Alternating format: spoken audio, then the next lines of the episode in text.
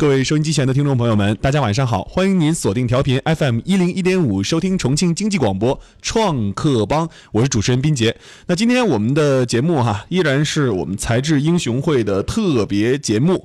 我们今天的节目的围绕内容呢，将会跟大家一同来聊一聊哈，呃，我们重报都市传媒集团策划营销部的呃副总经理。万巧，他也是来到我们的直播间，还有我们的重报都市传媒集团重庆商报聚创汇信息技术有限公司的副总经理熊希，以及市场总监张慧聪，都是来到我们节目当中，跟我们大家一起来聊一聊，在报业这一边，他们能够帮助我们的创业者哈，在给予哪些的帮助？他们在一七年又做了哪些帮助创业者的事情啊？还有他们的呃相关的对于创业者的支持。那今天邀请三位到直播间里面，首先还是请三位跟大家来打个招呼。首先有请我们万总，各位听众朋友。大家好，呃，今天非常高兴能够做客经济广播的这个节目。嗯，聚创汇这个平台呢，也是在重庆这边有有几年的这个沉淀了。然后今天也是有机会能够给大家来做一个比较啊好的一个沟通。嗯，那么接下来我们有请呃熊希熊总。各位朋友，大家晚上好。啊，说到刚才那个冰杰介绍了我们的重报集团旗下的一个公司叫聚创汇，那么我说另外一个名字，可能大家就对我们更熟悉一点，就是商报创客会，这是我们公司的一个品牌名。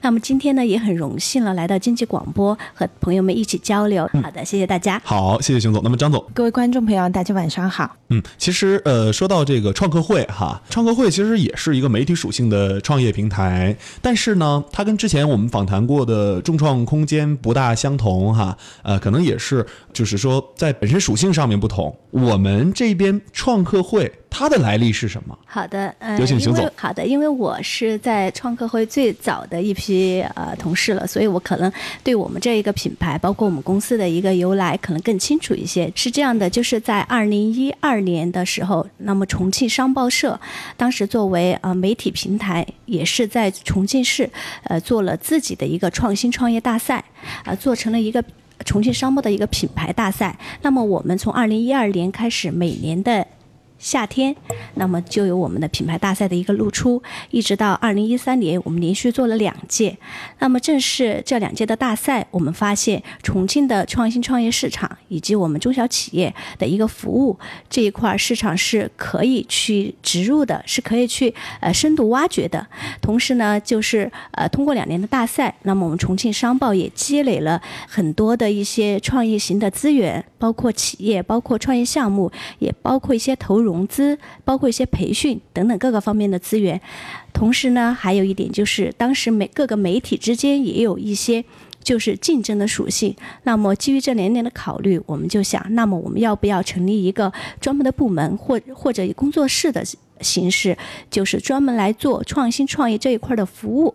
因此呢，就是借大赛积累的资源。我们在二零一三年成立了商报创客会这么一个工作室。其实更直白一点理解呢，它是重庆商报隶属于经济新闻部旗下的一个部门，做创新创业服务。目的一就是把我们的重庆的创新创业服务再进一步的深化。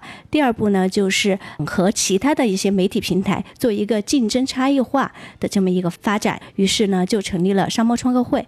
那么商贸创客会一直发发展至今。也是快有五年的时间。那么我们从工作室的一个形态，到二零一五年，我们就成立了重庆商报社，呃，全资控股的子公司，也就是刚才冰杰在开始的时候介绍的，叫重庆商报聚创汇信息技术有限公司。那么我们就是以公司化的形式来运作，呃，来。就是把我们媒体属性的一些创业的资源落实到实处，呃，这就是我们可能最初呃我们这一个平台由来的一个原因，并且哎，那那个时候呃想到要帮助创业者的时候，呃，当时已经提出这个大众创业万众创新这个号召了吧？其实我们真的是踩在了。最好的一个时间，就是在我们二零一二年刚做创新创业大赛的时候，还没有政策这么一个风向，所以我们呃商报社我们报业集团也是走在了这一个趋势的前沿，这也是时机特别好。那么我们刚好成立了创客会这么一个品牌以后，啊，李克强总理就提出了大众创业万众创新，正好就符合我们的发展，就一路至今到现在这样这样子的一个形态。啊，那你们是先于创业创新这个口号，对先做出来这个工作室的。是的，是的。啊，当时做工作室的时候，那个工作室有多少人？呃，其实最开始我们团队只有四个人，嗯，那时候贴创业和创新这个点儿，当时觉得这个工作室赶的那个时间点节节点特别好，是吧？是的，是的。哦，哎，当时我们重庆这一块儿，在你看来，或者我们我们两位哈，万总还有我们张总的，在看这个重庆的这个双创的时候，给你们的印象是什么？你们觉得重庆有这个双创的那那时候的潜力吗？或者说有好的项目吗？我们慢走先来说说吧。嗯，说到就是双创这块儿，那当时我们搞活动的时候，也是我们跟创客会一起来搞这个活动。当时我们我印象特别深刻的是，就是我们第一年搞创业大赛的时候，那很多创业者呢，可能就是开的一个小面馆，嗯，好，有可能有的创业者呢，也是呃自己家里面。种了什么呃树啊？我记得有一个是种了一个蓝莓，还是有个什么 自己酿的酒？农业是吧？哎，对对对，然后就可能当时那些项目就比较偏就是农业，还有比较就是非常统嘛哎，对对，很传统，而且就是可能都基本上都是一个人自己创业，相对说还是处于比较就是非常初期的那种阶段。那后来呢？因为我们是从一二年开始一直持续到，包括我们一七年一直的一一直都在搞创业大赛。那我们就从我们一二年开始接触那些初创的那种项目开始，我们就觉得整个重庆市场的这种。嗯，创业风其实还还是相对是处于一个呃比较偏下的这样一个水平。那本身我们是作为呃媒体属性，然后我们本身有这样一个社会责任，也是在这个过程当中，我们也是会发现，就是有些创业者也是会慢慢就是慢慢成长起来的。包括我们之前有一个项目是呃一个大学生项目，做的是一个洗衣机，嗯，那他当时就是我们第一届参加我们创业大赛的，那也没有就是团队，然后他只是一个创业想法，嗯，然后但是呢，就是通过我们这个大赛呢，他对接到了投资人，包括后面在广东形成了一个工厂。然后，据我们后来，因为我们持续也在进行沟通，对吧？后后来就是 A 轮、B 轮、C 轮的一个投资，现在也是发展的很好，就是一个迷你洗衣机。那我们就在这个过程当中，就是我们从刚开始的接触那些项目，觉得他们可能在初期阶段，那但是呢，他们是有成长空间的。嗯。然后我们也觉得做这样的事情非常，就是还是挺有成就感的。嗯。那包括我们整整个团队也是逐渐的慢慢一步一步的扩大，可能通过媒体的一些宣传，嗯，通过我们整个氛围的一个营造，那我们重庆的一个创新创业的氛围也是越来越浓的。在这个风口和方向上面，我们三位，我们三位有没有意识到，就是说现在整个重庆的这个呃创业创新的风口和方向跟以前不太一样啊？以前我们看到的这些项目，他们的风口方向是什么？现在我们看到的项目，他们的风口方向是什么？你们在大赛的过程当中。报名大赛的项目，以及这个呃参与大赛的路演的项目当中，有没有发现这样的一个变化？比如说，我们最开始做大赛的时候，可能第一他们是觉得哦，你们是媒体，嗯，那我们可不可以借大赛来免费给我们做做宣传？哎，这是最直接的第一点。第二点呢，就是呃，更多的参赛项目在早期，它的是最大的需求就是钱，嗯，他可能会觉得啊、来参赛能投接触一些呃创业的评委，嗯啊，能有这样一个。呃，资源的一个对接的过程，那我能不能在这个过程中能融到一笔钱？嗯，这可能是他们最早期的两个诉求。嗯，好，现在是随着现在呃政府政策的支持，还有就是我们的本土的一些呃创投机构加大资金的一些投资方向。嗯，呃，在这刚才提到的这两点。也当然也同时也也具备，但是他们更多的我观察是，一是他们是会在想，是不是有更前沿的一些方向可以转型。嗯。第二方面呢，也看出来了，大家现在对人才的一个需求也是特别急迫的。嗯。就很多创业团队，他甚至在资金更就是需求更急迫的是人才。嗯，那么可能在这两方面，他们也是通过参加这种类行业的一些比赛，进行一些呃优秀人才的一些发现和挖掘。那第三个就是他们来参赛，或者说参加各类的创业的活动，他们是更想认识同行的一些朋友。从最早期的呃。你是你，我是我，我们是竞争关系。到现在，大家都是抱团发展，发展，嗯，呃，相互有相似的一些资源可以融合互通，嗯，那么是这样一个抱团发展的方向，可能这是我感受比较真切的。刚才提到了一个点，就是说对于他们的宣传啊，我们其实很相似的，就是都是媒体的平台嘛，平台肯定是要为创业者在宣传上面做一些呃。包装啊，帮他们把自己的产品啊对外进行一个呃让呃广而告之的这样一个效果。那呃对于宣传而言，你们怎么动用就是手上的这个呃宣传渠道来帮助大家做好宣传，然后给大家搭建一个好的宣传平台？啊，宣传这块是这样子的，就是可能在一七就是在一七年十一月份之前呢。就是我们主要是通过重庆商报的这这个资源，就是报纸和 APP，包括我们呃聚聚创会就创客会的这样一个微信公众号。嗯，就一七年十一月份以后，嗯，那我们整个集团是进行了一个大的改革。嗯，那我们重庆商报、重庆晨报以及重庆晚报，嗯，那三个报纸呢进行了合并。哦，啊，合并成为了。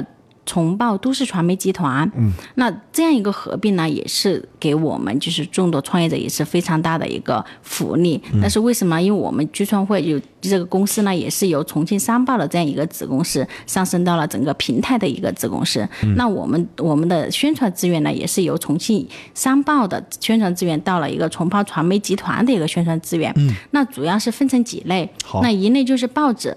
嗯，那我们重庆商报本身就固固有的那个创客会的一个呃版面资源，还有重庆晨报和重庆晚报也会接下来也会就是同步的宣传我们的一些创业的一些活动。那报纸呢完了以后就是我们的 APP。嗯，那我们现在有两个 APP，就是上游财经和上游新闻。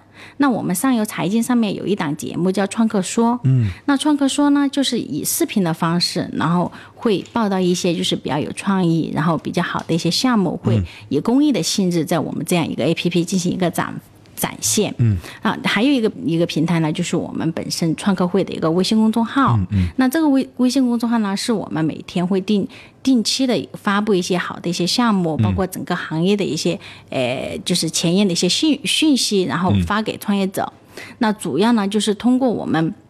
就是微信端，然后 A P P 端，包括我们的报纸端，嗯，好，然后这几个方向能够给创业者提供一个品牌宣传的一些资源，嗯，那我们整个的频次呢，一般就是我们会在啊，就是嗯，每个月的时候，我们本身创客会会做一些品牌性的一些赛事和活活动，嗯，那我们在做这些活动当中，我们就会穿插整个的一些呃项目的一些报道，嗯，然后他们品牌的一些宣传，嗯，哎，主要就是这样这些。嗯，而现在我们的这个赛事活动已经达到每月一次了吗？呃，赛事的话基本上是每年一次，活动基本上每月都有。对对，活动就是一些小的一些什么交流会呀，好，然后就是一些沙龙啊，或者一些路演这种。OK，宣传了之后。什么样的项目得到了什么样的包装，然后达到了一个什么样的效果？这一块我我们就呃很想知道啊。我们请谁来跟我们来讲一讲呢？呃，因为其实大家做宣传啊的目的呢，一是就是提高自己公司的知名度，第二呢就是把自己的品牌。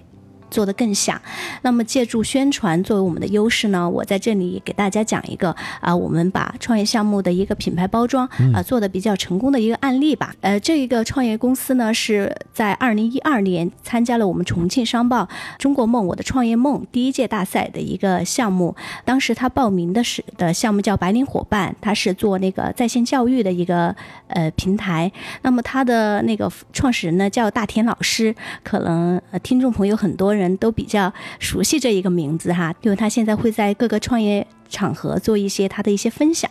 那么在当初二零一二年的时候呢，其实这一个公司还没有那么有名气，就是因为参加了我们的项目，然后我们。就是挖掘到，觉得这一个项目是可以包装和可以把它呃孵化的更好的一个项目，那么我们就和他们的创始人大田老师以及他的创始合伙人一起来聊了他的一个创业经历。他也讲到了他是呃之前在广州、在北京，在这样一个很很前沿的一个大的互联网公司有从业经验。那么他是为了他的老婆一起来到重庆创业。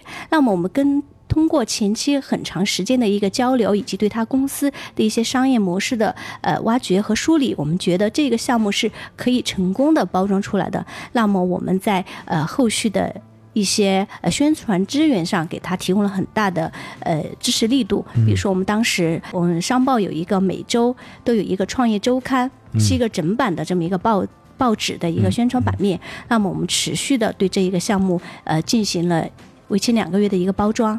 那么同时呢，我们也通过刚才万总也介绍了，我们有一些呃新媒体平台也跟他同时包装。那么包装的点是什么呢？嘛，当时我们就把它打造成为重庆创业界的神雕侠侣。哦，是把他们的那种爱情和他们事业融合到一起，这么来做的这么一个。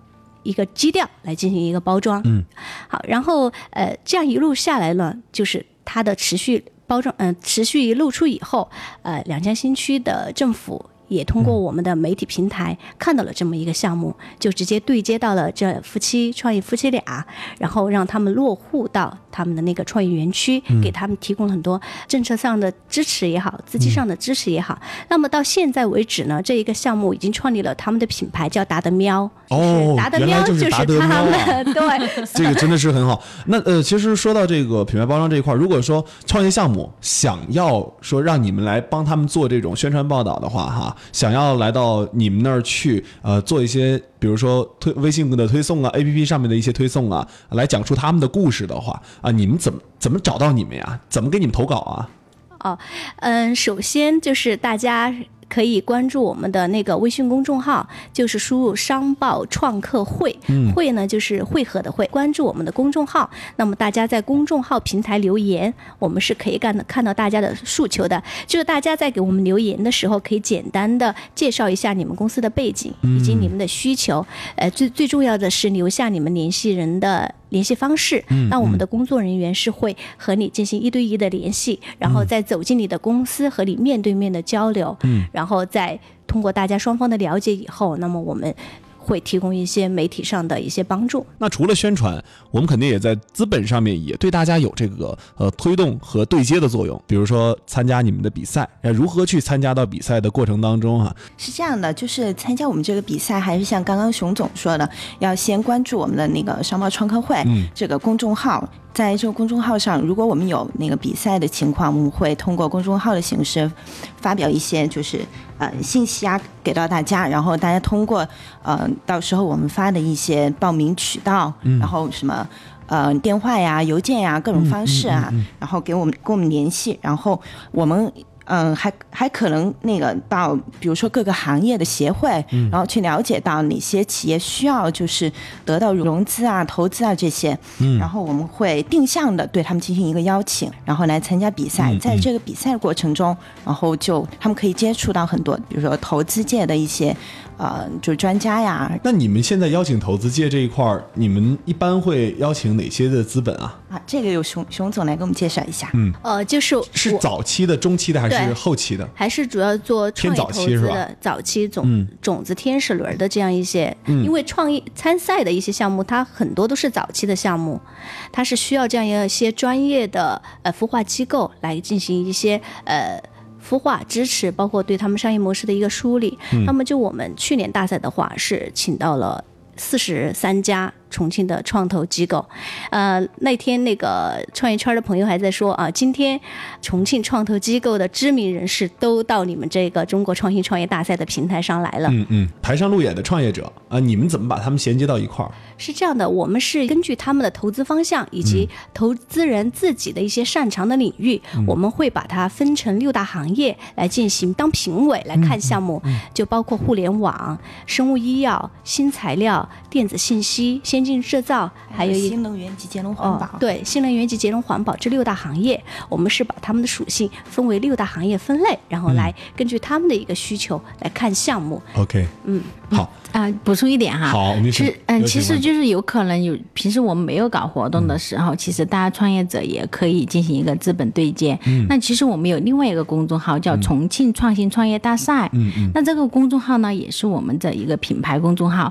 上面呢就有我们重庆的的各大投资机构的这样一些信息，嗯包括投资人的电话号码上面都是有的。哦，就投资机构的电话是吧？对对对，就嗯，包括一些项目展示，嗯就我们创业者他有好的项目可以在我们这个平台上展示。嗯那同时呢，这个平台上有聚集了重庆大部分刚刚熊总说的大部分的一个投资者的一个信息，大家也可以就是通过我们这样一个平台去进行一个对接。OK，呃，说到资本对接这一块儿，那么接下来我们要跟大家聊一聊刚才一开始熊总跟我们说的这个政府政策的相关的支持哈。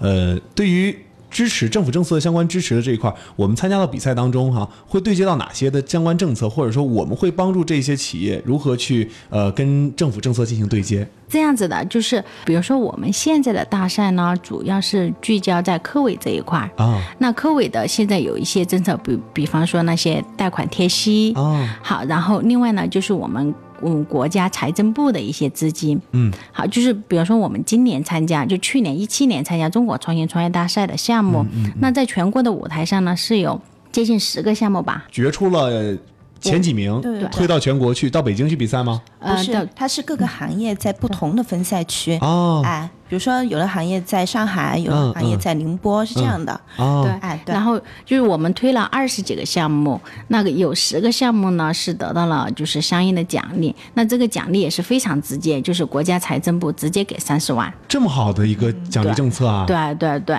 因为重庆的奖金呢，就是是单独的，那全国的这个奖金呢是财政部直接补贴。那除了他财政部的这个奖金的补贴，它还有一些人才计划。那包括最近也是在呃，就是跟我们对接，包送一些呃，就是优秀人才到北京那边，就科技部这边进行一个备案。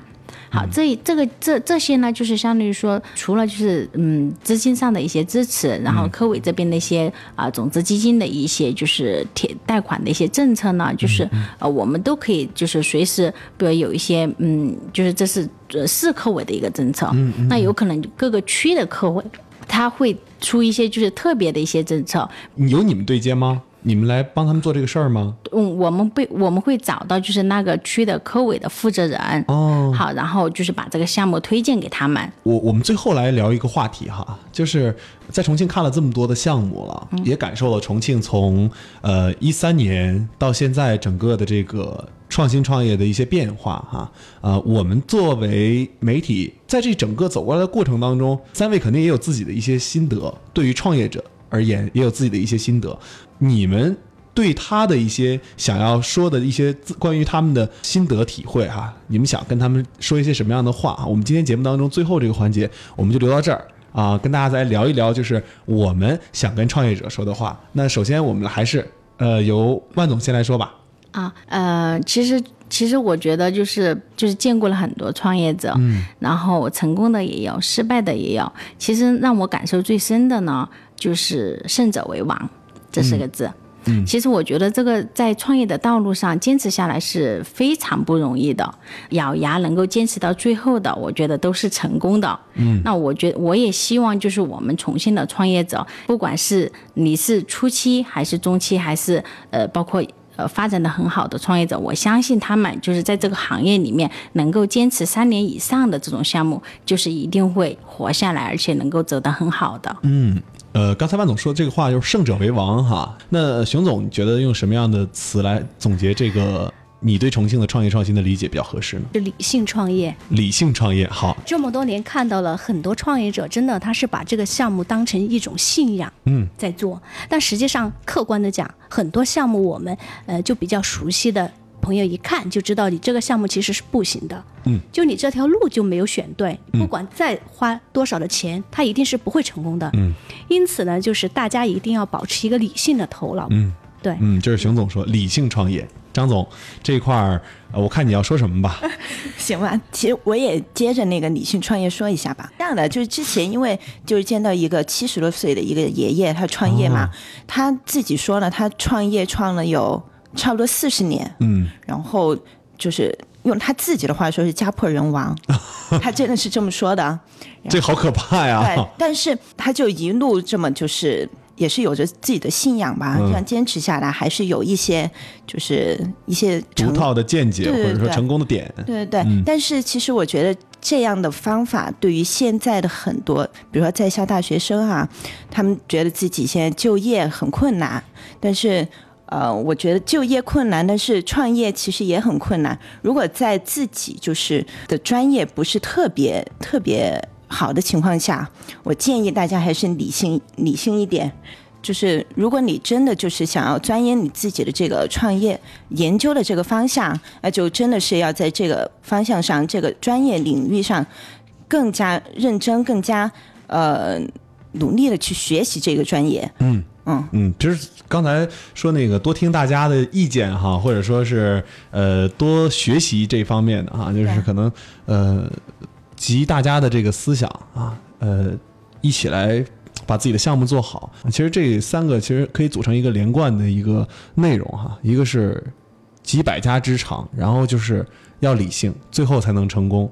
啊，能做三年以上就很不错了，在整个重庆的这个创业圈子里面。那今天我们也是非常感谢三位能够做客重庆经济广播的创客帮节目，跟我们大家共同来聊了创客会在这几年的发展，以及对创业者的帮助，包括宣传，包括在资金对接上面、资源互通上面哈。那么也是感谢三位的做客，我们跟由于时间的关系哈，今天就跟大家聊到这儿。呃，最后的时间，我们来跟我们的收音机前的创业者朋友们和我们的听众朋友们说声再见吧。嗯，好的，好的，各位朋友，再见。好，拜再见。拜。好的，拜拜。明天同一时间，创客帮不见不散。